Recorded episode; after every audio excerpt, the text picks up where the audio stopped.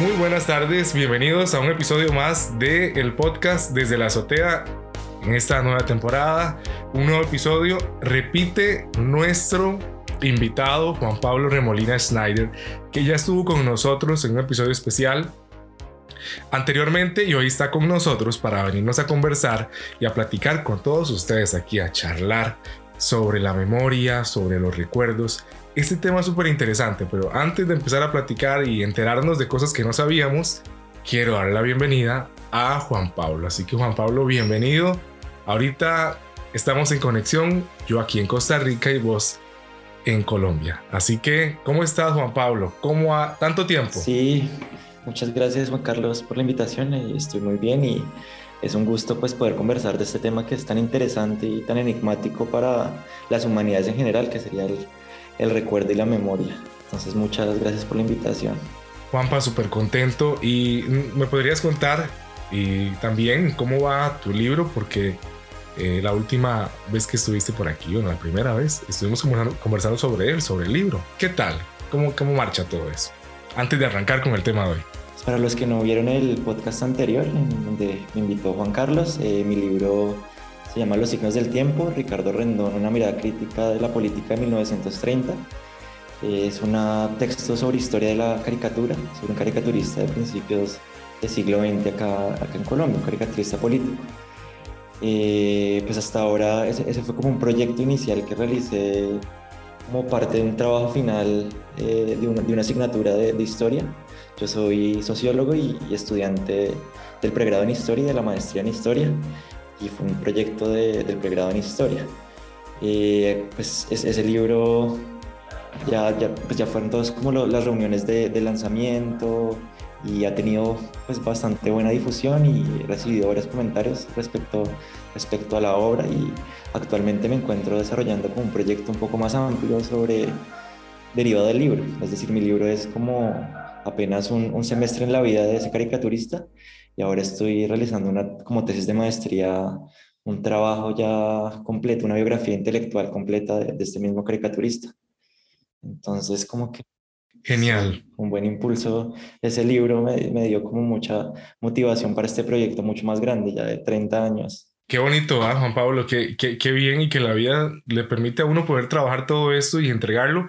Y no lo, y Juan, no lo haces para vos, sino también lo compartís con los demás. Entonces yo creo que ahí hay un, un mérito extra. Sí, oye, es, es un privilegio como poder trabajar, digamos, esto de la investigación en historia o la investigación en las humanidades es como una especie de ocio también, ¿no?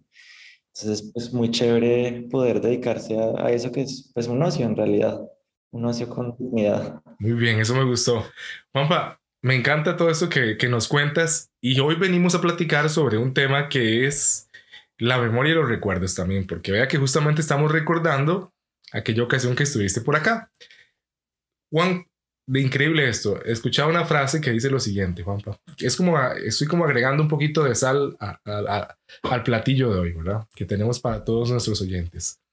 Decía José Luis Borges, ¿qué recuerdo? ¿El suceso o la primera vez que lo recordé? Eso me encantó. Pero bueno, yo creo que parte de esto vamos a poder hoy desmenuzarlo y platicarlo. ¿Qué recuerdo? ¿El suceso o la primera vez que lo recordé? Ya me dejó pensando eso, pero quiero que vos, eh, ahora sí, yo nada más puse algo ahí y vos compartimos un poquito acerca de memoria y acerca de recuerdo, por favor. Eso que planteas es, es muy interesante, esa, esa, cita de Borges, sobre, pues por dos aspectos. Primero, Borges es como un, desde la literatura uno de los escritores que ha profundizado bastante dentro de sus poemas, sus cuentos en relación a, la memoria.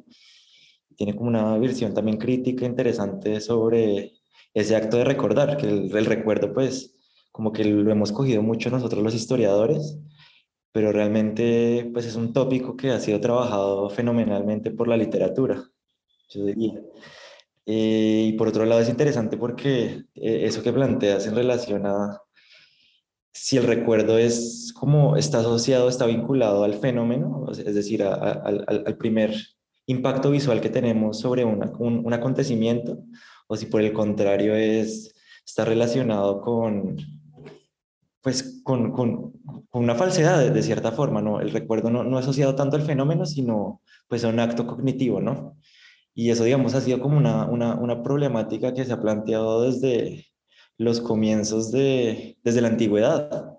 Vamos Aristóteles y Platón eh, pensaron también o, problematizaron la memoria en relación a pues esa, esa dualidad, ¿no? Y, esa relación que tiene el recuerdo como con la verdad, ¿no? Que no, se sabe si, si el recuerdo es como una especie de, vela, de, o sea, de, cera.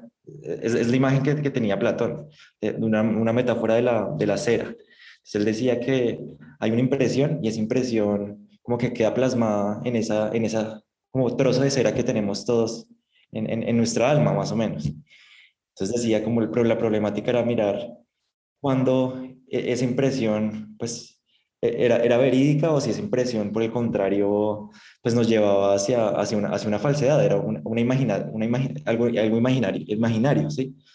Entonces, ese ha sido como la, la, la, la primera problemáticas que han surgido en relación al, problema de la memoria. Y, pues más adelante ah, como que e, esa problemática tampoco es que haya, haya mutado mucho y, y otros pensadores dentro de la historia, dentro de la, de la literatura, como que han planteado también esa, esa misma cuestión y no, no, no, no, ha sido como posible llevar esa, esa solución, sobre todo llegar a una solución, sobre todo con el hecho de que pues en la actualidad nuestro pensamiento pues no está tanto preocupado por la, eh, pues por la relación tan como tan estrecha o tan eh, cristalina entre, entre las palabras y entre los, los, los las imágenes que nosotros nos hacemos de las cosas y las cosas en sí mismas, ¿no? Porque nuestro pensamiento en la actualidad es un pensamiento representativo, ¿no? Y ya es, es muy claro que, digamos, nuestras palabras o las imágenes o cualquier forma de, de comunicación pues parte se parte del hecho de que es una representación de la realidad, ¿no? Es, es como una especie de, de, juego de sombras de la realidad, ¿no? Una sombra de, de, de, aquel acontecimiento real, ¿no? Mientras que en la, en la, antigüedad pues era mucho más problemático porque había como una como relación eh, de autenticidad en donde, en donde las cosas tenían como una estrecha relación con, con las palabras y con la forma como las evocamos. Entonces esa problemática pues era mucho más importante por, ejemplo, por eso en la, en la, antigüedad, mientras que ahora pues ya se ha desdoblado un poco ese, ese mito y pues sobre todo con ahora con los conocimientos de la, de la psicología también eh, pues se ha planteado esa, como lo, lo, lo, falible que puede ser la memoria, ¿no? Y, y, todo lo que se puede escapar dentro de ese acto de, de rememorar un fenómeno del pasado. Entonces por eso me, me parece bastante como curiosa esa, esa referencia. Wow, Juanpa yo podría seguir escuchándote horas porque me encanta lo que, lo, lo que nos cuentas y cómo el ser humano, ¿ok? A través de la historia, en diferentes eh, sociedades organizadas, grupos, colectivos, ha intentado entender, ¿verdad? Siempre con algunos referentes, algunos pensantes ahí, de manera especial, sobre qué es la memoria, sobre qué es eh, los recuerdos. Me encantó esto que nos compartías sobre la impresión de, de estas figuras griegas, eh, de comparar, eh, compararnos o comparar este proceso de recuerdo de, que, de eso que nos queda con lo de la cera de, de, una vela. Me, me encantó eso. De hecho, me puse a, a volar unos segundos cuando compartías eso y cómo quedamos marcados a través de la, de, de la historia. Pero Juanca, yo, Juanca, oye, Juanpa, Juanpa, yo, yo me pongo a pensar, eh, qué curioso que hay personas que pueden recordar, no sé si te pasa, que pueden recordar, voy a usar ese término para entenderlo en una práctica, tal vez no sea el más preciso, pero hay gente que puede recordar con mayor facilidad o, o puede ir a buscar a su disco duro mental y, y, y extraer esos recuerdos más sencillamente eh, que otros. Por ejemplo, me ha pasado que he compartido alguna experiencia eh, del, del pasado con alguien y esta persona recuerda más detalles que yo, que también estuve ahí. Yo no sé si te pasa también, Juanpa, de esa manera. Y qué curioso que así ocurra, ¿verdad? Por supuesto. Eh, creo que estoy, estoy adelantándome un poco, pero pero me parece muy interesante que eh, dos personas en, una, en condiciones similares se enfrentan a un hecho y, y al final los dos no terminan recordando lo mismo. Eso me parece muy curioso.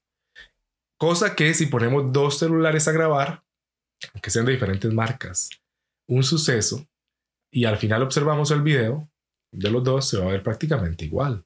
Pero con el cerebro no ocurre lo mismo. Entonces me llama mucho la atención eso. No sé si te, si te ha pasado eso, ¿verdad? Que, eh, que, que, pues contémosle a la gente que nos está escuchando. Sí, pues yo, yo creo que desde la psicología debe haber muchos, muchas investigaciones en relación a pues los, las diferencias fisiológicas, ¿no? Y, y, cómo esas diferencias fisiológicas afectan pues ese acto de recordar. Sin embargo, yo pues más lo pensaría desde, ya, como desde una visión más disciplinar mía, como en tres, en tres sentidos ya. Digamos, con, con, lo primero que mencionaban, ¿no? Aristóteles decía que, digo, digo Platón, en esa metáfora de la, de la cera, decía que pues había como una forma para explicarlo de manera fácil era plantear que había personas que su alma tenían como un bloque de cera un poco más grande o, o de mayor tamaño y eso es lo que le permitía como asimilar mejor la, eh, pues recordar, recordar de alguna manera. Sin embargo, pues ya viéndolo, alejándonos de, Aristóteles y ya viéndolo desde la sociología y más desde la historia, yo plantearía que, pues primero que todo hay que hacer una distinción entre lo que es recordar y memorizar. Digamos, recordar eh, tiene desde su etimología y desde la manera que, que ha sido utilizada, por ejemplo, en la literatura o en la historia, esta, esta palabra tiene como un significado muy distinto al de, al de memorizar, ¿no? A veces uno como que asimila recordar con, con memorizar cosas, ¿no? Con, con obtener información y poderla sacar en, en, momentos determinados. Sin embargo, el recuerdo no, no es tanto eso. De hecho, eh, Samuel Beckett, cuando, cuando analiza el texto de, cuando analiza la obra de Proust, eh, En busca del tiempo perdido, él menciona que pues, el, tema como central de, de, esa novela de Proust es, el, recordar la, memoria, más específicamente la memoria involuntaria. Entonces, eh, Proust y, de alguna forma Samuel Beckett diferencian dos tipos de, de memoria. Una que sería la, la, memoria voluntaria y la memoria involuntaria. La memoria voluntaria sería como lo, lo que estás mencionando, ¿no? Esa, esa capacidad como intelectual de, ser consciente en un, determinado punto unos sucesos del pasado. Mientras que la, y él dice que, eh, Bruce dice que eso no es una memoria, que eso no es recordar, sino que es una especie de, de ilusión, es una especie de imaginería. Es, esa, esa memoria como racional esa memoria que me permite como sacar eh, determinado acontecimiento del pasado y traerlo hacia el presente eh, porque es un, es un, acto como intelectual. Entonces él, él, dice que la verdadera memoria es la, la, memoria involuntaria y la memoria involuntaria es eh, como, como es esta imagen, no sé si has visto la película de Ratatouille.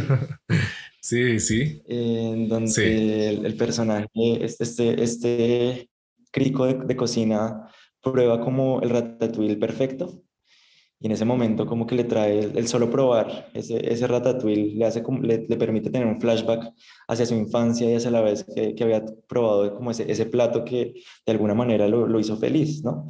Entonces eso es la que él diría que es un recuerdo verdadero, un recuerdo, esos recuerdos involuntarios en donde uno no, no busca un dato, sino simplemente es como una especie de, de experiencia y una experiencia que uno no racionalmente no puede volver a, a traer, ¿sí? Sino que es como es fortuita y es azarosa, o sea, en cualquier momento se puede detonar.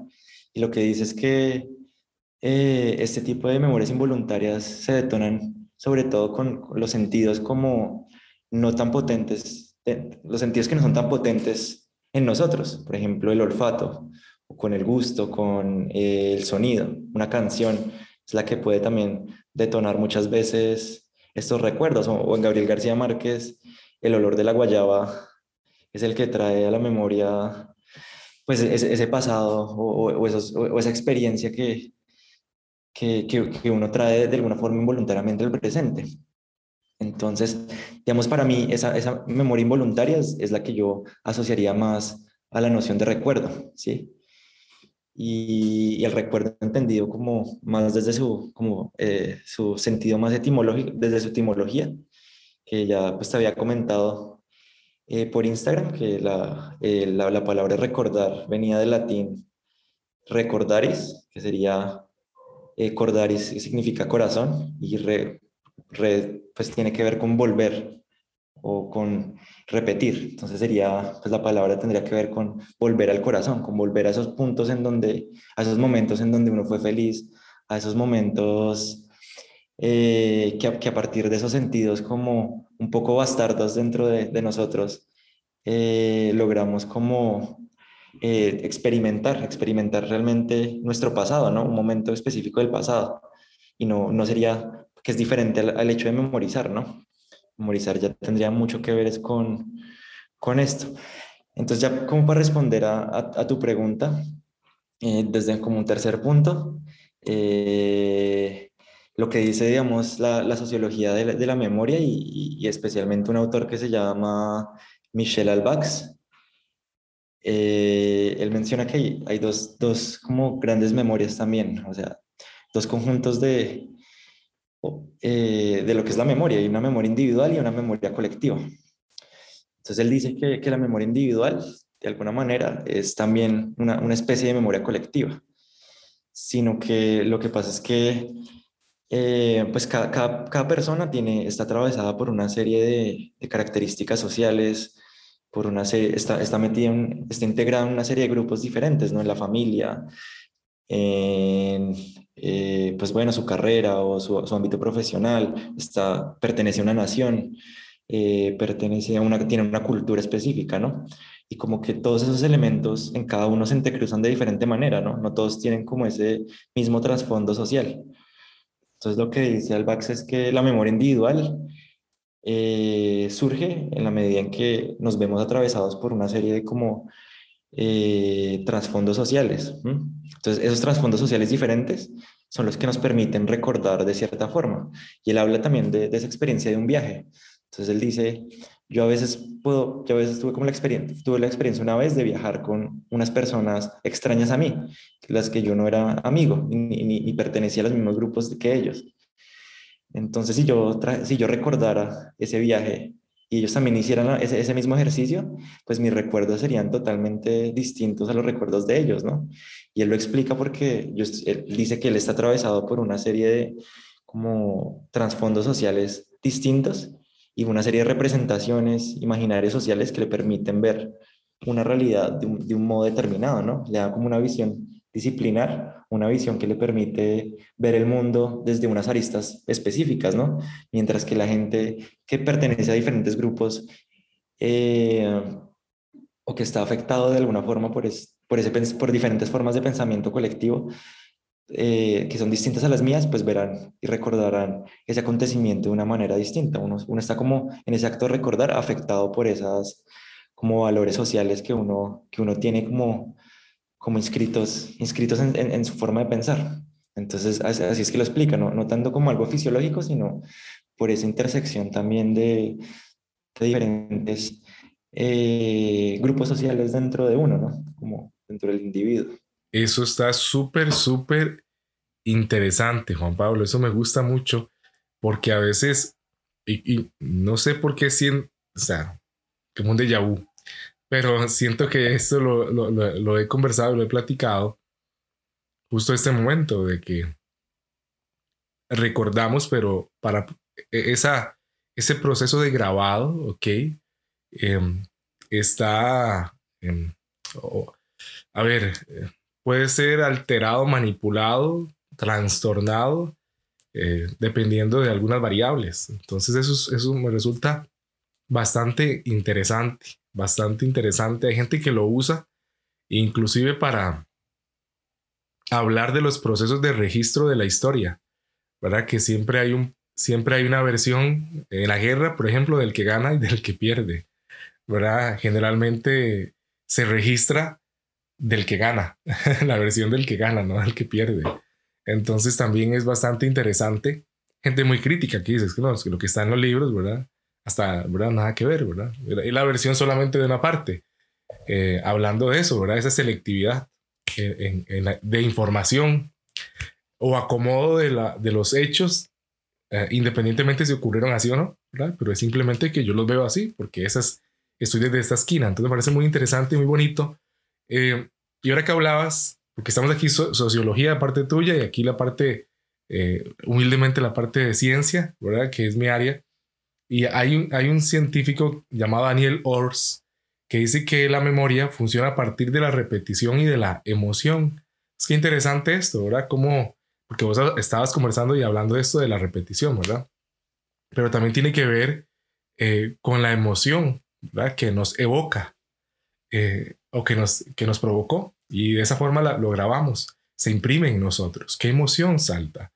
Eh, y hay todavía, hay un científico un poquito más contemporáneo, Rodrigo Kian Quiroga, eh, que me encanta lo que dice. Dice que los mecanismos para memorizar eh, y para que se queden grabados en nosotros deben estar acompañados de algún contexto.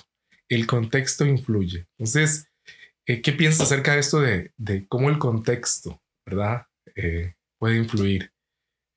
yo sé que estamos platicando alrededor de esto, pero que podamos hablar un poquito más de el contexto en los procesos de, de memoria, de recuerdos cómo ese contexto, ¿verdad? Nos influye, nos llega a afectar inclusive.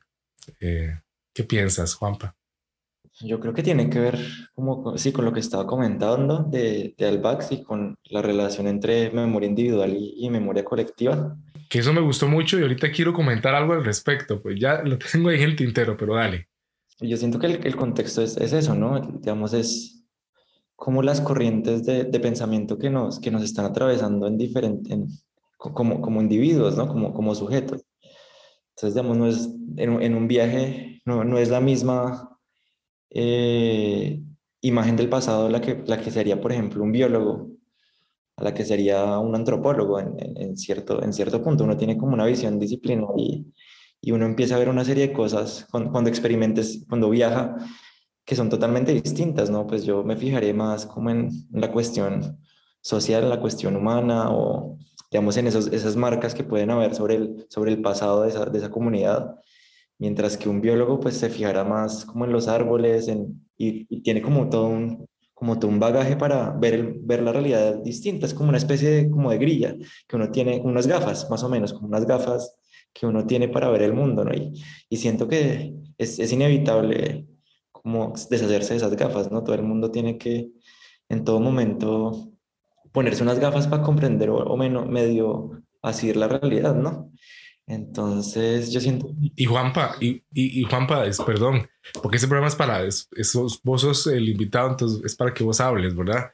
Y aparte que hablas y todo lo que dices es súper bueno. Pero increíblemente lo que acabas de decir, coincidentemente, y es que eh, el antropólogo o el biólogo luego van a contar lo que vieron con, hasta con su vocabulario que es muy particular, ¿verdad? También eso, eso influye. Eh, no es lo mismo las expresiones utilizadas por uno y por otro para luego, ¿verdad? Eh, pasar ese recuerdo, pasar, compartir eso que, que, quedó grabado en la memoria. Sí, total. Y, ni siquiera... El lenguaje, ¿cómo influye también? Sí, sí, es, y es que, pues, es, digamos, la forma como, como establece también el pensamiento colectivo, el pensamiento, el, la forma como uno piensa es a, través del lenguaje, ¿no? es como la, la, manera en que uno como asume las realidades es a través de, del lenguaje. Y eso es bonito porque también desde la sociología pues mencionaban que la potencia del lenguaje es esa, es que pues uno, uno tiene como una, una, experiencia muy limitada, ¿no? o sea, uno tiene una cantidad de años que puede vivir en el mundo y pues una, una especie de lugares que puede recorrer, o sea, súper limitados, ¿no? Que, y el lenguaje es como el que le permite a uno como experimentar de alguna manera o, o traer a colación como recuerdos de, que, que, lleva acumulando nuestra sociedad, ¿no? O sea, nuestro colectivo pues tiene una historia demasiado larga, ¿no? Se podría decir que, que eh, desde hace 3.200 años antes, del, antes de Cristo, eh, podría haber como las primeras civilizaciones humanas y de, aquí hasta la actualidad, pues ha recolectado como un saber muy amplio, ¿no? Y, y, lo que dice pues desde la sociología es que el lenguaje es eso, es como una forma de, de, recolectar esas experiencias del pasado y, y poderlas utilizar es como una herramienta, un privilegio monumental, ¿no? Es como expandir mi propia experiencia eh, por un millón de veces, ¿no? Un montón de cosas que yo evidentemente no podré ver en mi vida, ¿no? Yo probablemente no veré un iceberg en mi vida, pero pues tengo esa palabra y puedo asimilarla, ¿no? Y puedo hablar con propiedad sobre, sobre este fenómeno que probablemente no, pues no pueda durante mi recorrido histórico, durante mi recorrido personal, experimentar por mi propia cuenta. Y entonces es como la riqueza también del lenguaje y como su relación también con, con la memoria, que me parece... Desde la Azotea Podcast con Juan Carlos Solano. Juanpa, recuerdo que cuando estuviste la vez, la, la, vez pasada eh, con Juan Carlos acá en, el podcast, en un episodio, mencionaste algo interesante eh, que decía algún escritor, que, que, si él tratara de registrar eh, eh, un, segundo, me parece, de, de, la experiencia de, vida, le llevaría a escribir eso un, montón, ¿verdad? Si quisiera registrar lo que en un segundo, ¿verdad? Por ahí estoy, espero no, no recordar mal. Eh, pero ahí donde, donde uno se sorprende los mecanismos de memoria que tiene el ser humano. Me pasa con el computador que se llena el disco duro y ya no cabe más, ya no entra una foto más, ya no entra un video más, eh, un documento más, pero el cerebro, por dicha, no nos pasa eso, ¿verdad?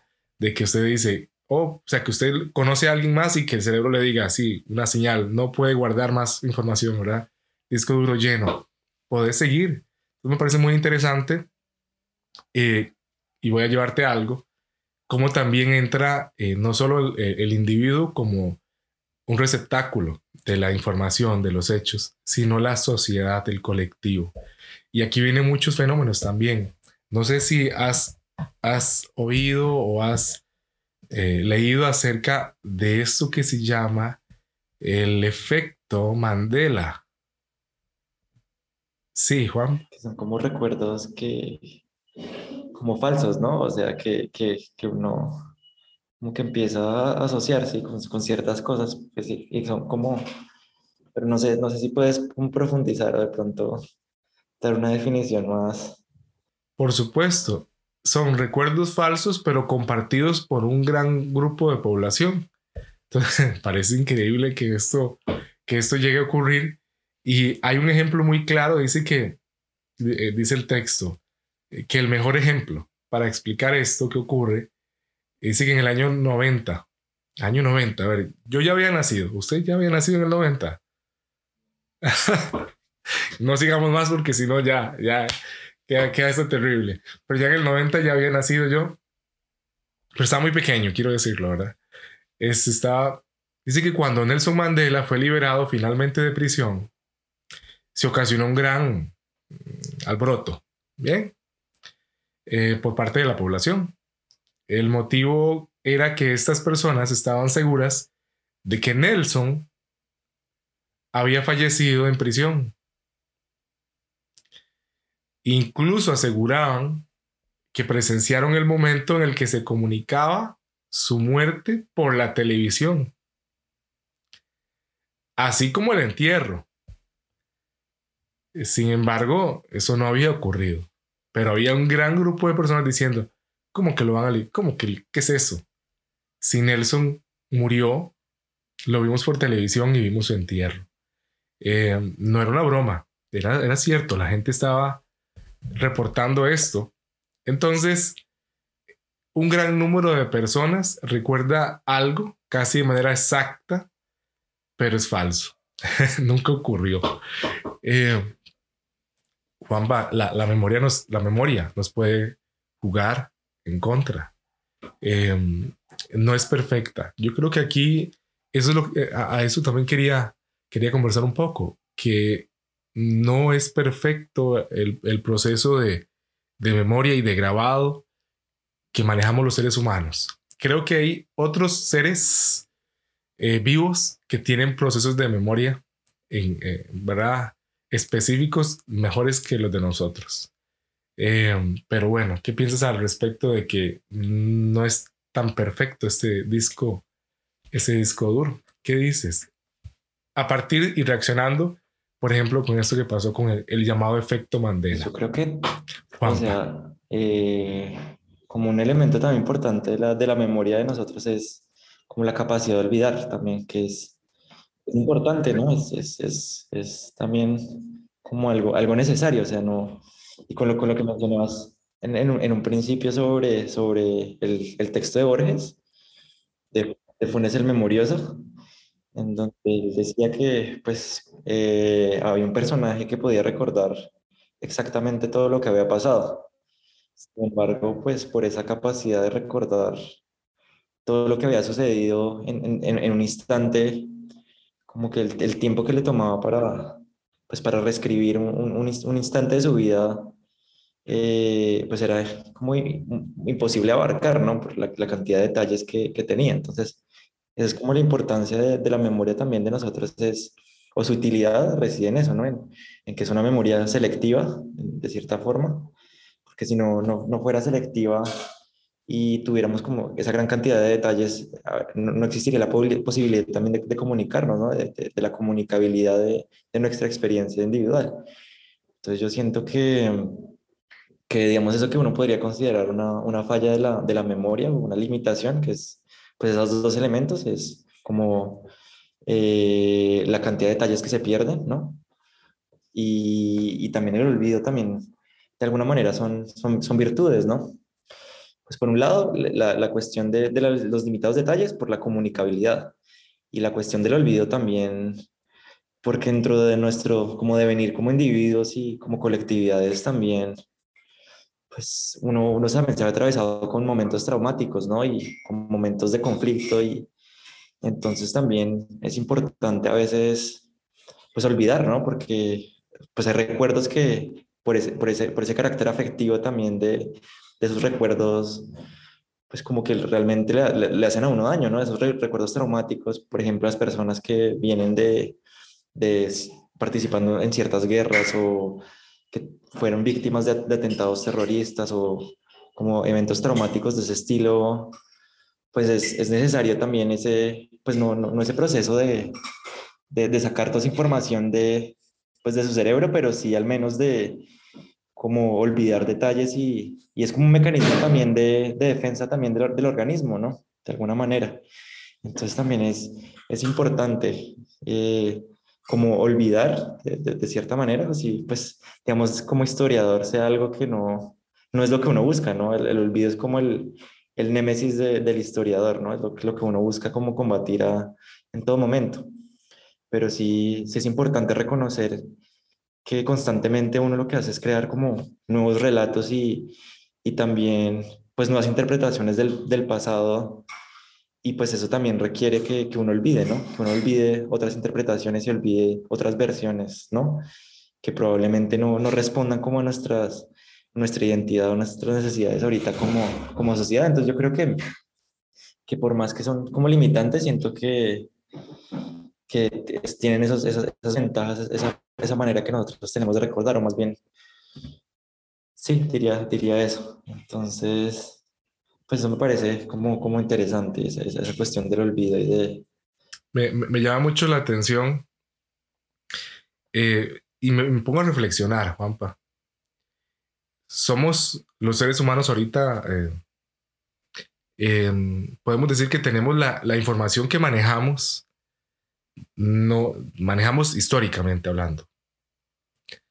Eh, fruto de, de, del recuerdo de hechos que han sido documentados, no son eh, el, el, extracto de, de, eso, de ese acontecer original, ¿verdad? Sino que es el fruto de un, como un teléfono, aquí le decimos teléfono chocho, ¿verdad? Que usted le dice a alguien y el otro le dice al otro.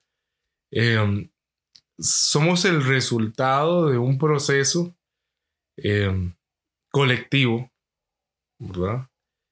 Más que, no sé, ¿qué piensas acerca de eso? Los, los procesos de, de, memoria eh, a nivel colectivo, no tanto individual. Somos el resultado y el producto de... Em, ¿Qué piensas? ¿Qué nos puedes hablar acerca de, de, esto? Yo sé que ahorita hablaste algo de, de memoria individual y colectiva, entonces que nos ahondes un poquitito porque, porque también quiero decirte algo, Juanpa, el tiempo se, se ha ido volando también, ya llevamos 51 minutos, estamos ya apuntalando y redondeando. No sé en qué momento se fue, pero ya se fue muy rápido, pero háblanos un poquito, por favor, de, de un poquito más, si puedes, sobre lo que tiene que ver con la memoria individual y eh, memoria colectiva, por favor. Pues yo lo que siento es que la memoria colectiva también tiene una serie de mecanismos parecidos a, la, memoria individual y a, lo, que había mencionado sobre la diferencia entre memorizar y, y recordar, por ejemplo. Digamos, el, en, como, como historiador o uno dentro de la disciplina histórica lo que se busca también pues es reinterpretar el pasado en función de las como de nuestros paradigmas de actuales, ¿no? Nuestras formas o nuestras sensibilidades actuales. Por eso es como un trabajo infinito, ¿no? Es, no, no es que se haya investigado, por ejemplo, la Primera Guerra Mundial y con esas investigaciones que se realizaron ya quedó resuelta la cuestión, sino constantemente pues va a haber nuevas interpretaciones y, y nuevas formas de, de volver ese pasado, ¿no? Pero entonces, digamos, eh, dentro de esa perspectiva de una versión de la, de la memoria colectiva sería esa, esa, versión también racional, esa versión como eh, más intelectual de, aproximarnos al pasado, ¿no? Que es lo que hace, pues, hacemos los historiadores, que es, pues, a partir de las fuentes, traer con la mayor cantidad de detalles ese, ese pasado o, acontecimientos específicos del pasado que sería pues muy, muy parecido a ese acto como de memorizar que yo había mencionado en relación a la memoria individual. Pero también pues hay otro tipo de, de memoria, ¿no? Colectiva que también está muy eh, fundamentada en las sensibilidades, ¿no? En la, la, forma como, como yo me integro en un grupo, ¿sí?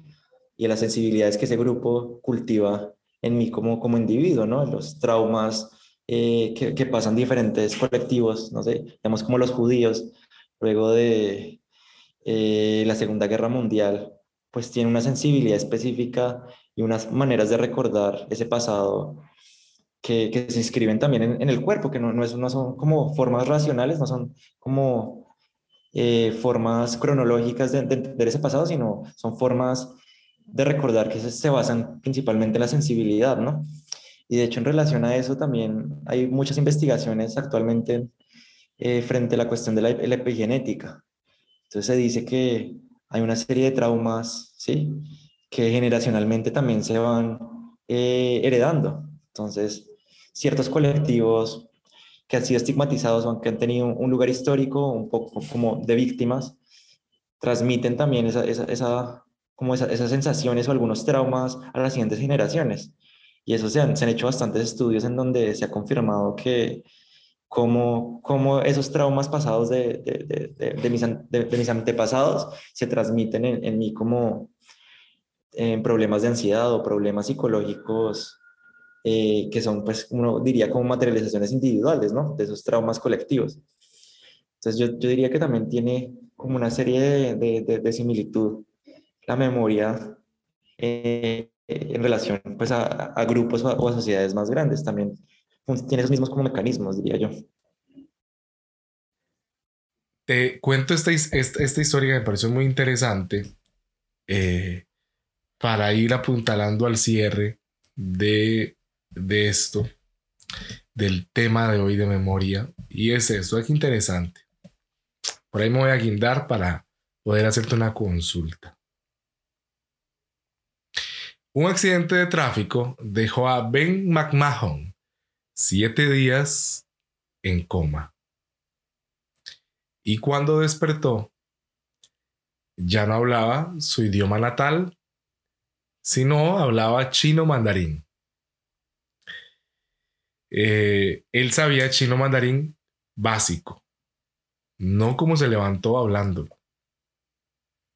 Pero además olvidó su lengua natal, no podía hablar su lengua natal. Gracias a este repentino dominio de una lengua extranjera, que él, él tenía noción de que era chino mandarín, había estudiado un poquito, pero no a ese nivel, ¿verdad? Gracias a este, este repentino dominio del mandarín, hasta encontró pareja. Eso me resultó muy curioso. Eh, y hacia ahí quiero ir. Cómo este entrecruzamiento entre distintas eh, etnias, culturas, ¿verdad? grupos humanos, eh, influye en los procesos de grabado de los acontecimientos en nuestras mentes. Porque definitivamente, dependiendo de, y luego lo hemos tocado, estos aspectos de alguna forma u otra en nuestra plática el día de hoy, dependiendo de la importancia que yo le dé a ciertas acciones o situaciones, eh, así el cerebro la grabará de forma más patente o simplemente la, la guardará en un baúl ahí en un cajón que nunca más se volverá a abrir. Qué importante es esto que ocurre, que le ocurre al ser humano, que es por ejemplo ir a otros lugares limitado porque hay un corto tiempo de vida, pero el encontrar pareja, a veces que con, con de un grupo humano, poblacional, de un colectivo distinto al que en el que nací, por ejemplo, eh, trastorna o, o cambia eh, o incide de cierta manera en cómo yo voy a, a, a qué voy a recordar a partir de ahí. Eh, qué interesante este fenómeno y quería conversarlo con vos. A ver, ¿qué piensas al respecto? ¿Qué piensa un sociólogo? Sí, pues yo diría que en relación a pues las relaciones afectivas y como este estilo, el, amor, tener una pareja y enamorarse de alguien, eh, pues es entrar de alguna forma en un diálogo pues bastante profundo con, con ese otro, ¿no? no pues uno no, no, no, llega a ese grado de cercanía si uno no pues logra construir como pues sí, un, un, diálogo profundo entre, entre las dos personas y ese diálogo profundo implica también un entendimiento como, pues no sé, también de sus sensibilidades, pero, pero de, la misma forma de su cultura y de, de su procedencia, ¿no? Y pues uno muy pocas veces llega como a ese tipo de, de relaciones en, en, su vida, ¿no? Son como contar las personas con las que uno llega a ese como grado de, intimidad y, y, como de, de diálogo en el sentido Dichosamente. de intercambio, ¿no? De intercambio como de sentidos, intercambio de... Dichosamente, son pocas las personas. Son pocas, sí, pero es, es, es muy importante, entonces yo siento que eh, pues este tipo de, de, relaciones eh, tan profundas, eh, pues son, son, como una puerta también para, para entrar en diálogo con, con, otra cultura y con otras formas de, de entender la realidad. Yo, siento que uno es como muy monológico en, en, en su vida, o sea, uno solo tiene una, una, voz propia y tiene una perspectiva muy, muy marcada y son como pocas las situaciones que realmente como que le quitan las bases o, conflictúan esa, esas bases tan sólidas que uno tiene para su vida. Siento que las relaciones de, de pareja son como ese, ese, momento también para acercarse o dialogar con, con otra persona y, y, darle como otra voz eh, o encontrar otra voz distinta a la de uno. Y por eso es que ese tipo de relaciones lo, lo enriquecen a, a, uno mucho.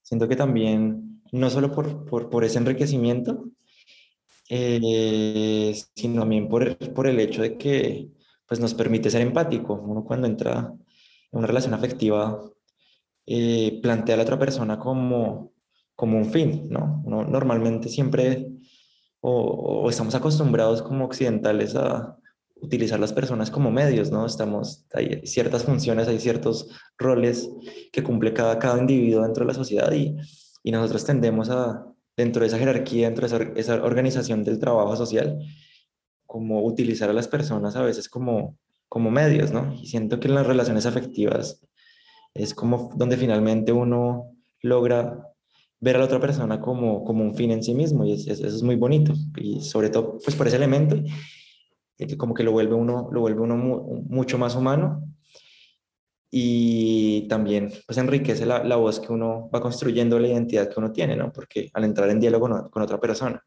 siento que pues ese, ese, diálogo también se refleja en la forma como, como uno recuerda y la forma como uno ve el mundo, ¿no? De la misma forma, uno como que con, la persona que uno ama también eh, se, se, se, permea, se permea por, las, por su individualidad y por sus preocupaciones. Y no, no, es como una, no es una relación en donde como que yo soy extraño a ese otro, sino que uno como que se compenetra con esa otra persona. De hecho, hasta los psicoanalistas mencionan que, que muchas veces cuando se, se rompe una relación, eh, uno, uno, de los mecanismos que uno utiliza para, como para no, no sufrir tanto o no, no, o no verse como tan afectado por la ruptura es el de eh, como asumir uno mismo en, su identidad elementos de la persona que, que, uno, que uno abandonó. Lo que dice es como que esa libido que uno tiene dirigida hacia la otra persona se convierte en libido yoica. Entonces que muchas de las actitudes de uno empiezan a ser parecidas a las de la persona que uno dejó y es algo como inconsciente que uno no se da cuenta.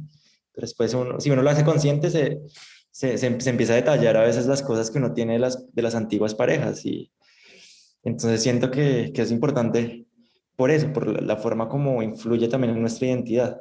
Y al influir en nuestra identidad, evidentemente también influye en la forma como nosotros recordamos y, y vemos el mundo. Entonces siento que, que sí, es, es, es interesante ese, ese, ejemplo que traes a colación por, por, eso, por eso mismo. Juanpa, definitivamente el proceso de memoria, el proceso de recuerdos, de creación de recuerdos y de mantenerlos, es un tema súper amplio. Por dicha, hemos podido platicar el día de hoy, Juanpa, con, con vos sobre esto y sobre cómo estos procesos son, voy a decirlo así, eh, fácilmente eh, moldeables o o sea que no son, no, no, están intactos o blindados. Hay aspectos que pueden incidir y podría uno hasta voluntariamente hacerlo, ¿verdad? A modo de experimento, porque sabe que hay variables que pueden eh, provocar que algo sea más patente, menos patente en alguien, eh, inclusive emparejarlo con una persona de otro lugar puede hacer que ya ciertos acontecimientos que viva que no sean trascendentes y por tanto no van a crear, no van a quedar en esa, ese background, ¿verdad? Ese, ese, ese fondo ahí de recuerdos más importantes. Entonces me parece muy interesante. También los procesos a nivel colectivo e individual que existen de grabado. La percepción o la noción que tenían los griegos es increíble. Sería, o sea, es, es no sé si la palabra, como hasta romántico suena la, manera en que ellos trataban de explicar o de, o de entender los procesos de grabado de recuerdos, de acontecimientos, de memoria en nosotros. Para cerrar, Juanpa, este episodio, eh, ya llevamos más de una hora compartiendo con todos nuestros oyentes. Eh, el tiempo vuela. Em, Juanpa, ¿qué, qué, ¿Qué nos puedes platicar a modo de cierre tus conclusiones sobre memoria y recuerdos? Para que nunca se nos olvide, por favor. De, todo el diálogo que, que, que, llevamos y con lo que planteas ahorita, pues siento que es una cuestión todavía muy, muy abierta y que tiene un montón de variables que, que hay que tomar en cuenta, ¿no? No es un proceso que, como lo querían explicar antes los griegos de esa forma tan bonita, de, usando esta metáfora que es bastante sugestiva de la cera, sino que pues en la actualidad con también esa compartimentación de la, del conocimiento se ha vuelto pues esta cuestión de la memoria que atraviesa un montón de campos y un montón de, de disciplinas es, es, una cuestión sumamente compleja, ¿no? Y que pues todavía nos sigue eh, pues como moviendo, ¿no? Y en la actualidad y, es, y no, es, no, es, una cuestión como secundaria porque esos recuerdos o, o esas formas individuales y colectivas que usamos para eh, pensar el pasado, pensar nuestro pasado, pensar nuestro eh, como recorrido vital individual o nuestro, nuestra historia colectiva, pues tiene, no, no, no solo está inscritos en, en, el pasado ni en, los libros, ¿sí? sino que tiene unos efectos también en, nuestro presente. La, la, manera es como nosotros usamos para recordar eh, afectan nuestras relaciones en el presente. O sea, mis recuerdos personales son los que de alguna manera forman la persona que soy, ¿no? Mi identidad como, como individuo. Entonces, en, ese sentido es bastante importante y a nivel colectivo también. Eh, la forma como recuerdo mi, pasado, recuerdo mi, eh, a, mis mis antepasados, eh, recuerdo la historia, afecta también la manera como mi colectivo o como, como mi identidad colectiva dentro de un colectivo se ve, ¿sí? La forma como ese colectivo interactúa con otros colectivos, ¿no? hay un trasfondo de conflicto, esa manera de recordar ese conflicto en el presente también puede generar que, que sigan persistiendo esas, esas confrontaciones o esos roces entre colectivos, entre individuos. Entonces, como esa cuestión de, eh, de la memoria, pues tiene unos efectos muy importantes en el presente y, siento que es un campo también abierto para eh, reflexionar en diferentes disciplinas, ¿no? Como lo hemos venido haciendo, diálogo con la literatura, la psicología, la historia, la filosofía, la sociología. Entonces, y es un tema bastante apasionante espero pues que este diálogo haya también sugerido un poco para seguir reflexionando a los que estén escuchando en este momento. Por favor, el proceso debe seguir porque esto es como una cebolla que tiene un montón de capas. y cierro con una frase de Malcolm X que decía que la historia de los pueblos, ¿verdad? Es... Eh, no, no voy a leerla, sino para hacerlo un poquito y más o menos él nos contaba o nos decía, la historia es la memoria de un pueblo. Y sin memoria, el hombre se degrada a los animales inferiores. La historia es la memoria de un pueblo. Y sin memoria, el hombre se degrada a los animales inferiores. Qué bonito esto. Y no olvidemos, por favor, no olvidemos Juanpa, gracias por estar en un episodio más. No te olvides de este podcast. No te olvides. no nos olvides y vuelve, regresa, por favor, una vez más. Gracias, Juan Pablo. Creo que sí, mucho. Muchas gracias por la invitación y es un gusto conversar contigo. Siempre se siente uno muy confortable, la verdad. Y, se nos va el tiempo volando. Sí, es verdad. Demasiado. Bueno, hasta aquí este episodio los, eh, nos puede escuchar, nos puede ver ahí en estos clips que aparecen también en redes eh, y puede seguir ahí, eh, no sé, compartiéndolos, puede seguir comentándolos, para eso estamos. Así que nos vemos en un próximo episodio y nos escuchamos. Desde la Azotea Podcast con Juan Carlos Solano.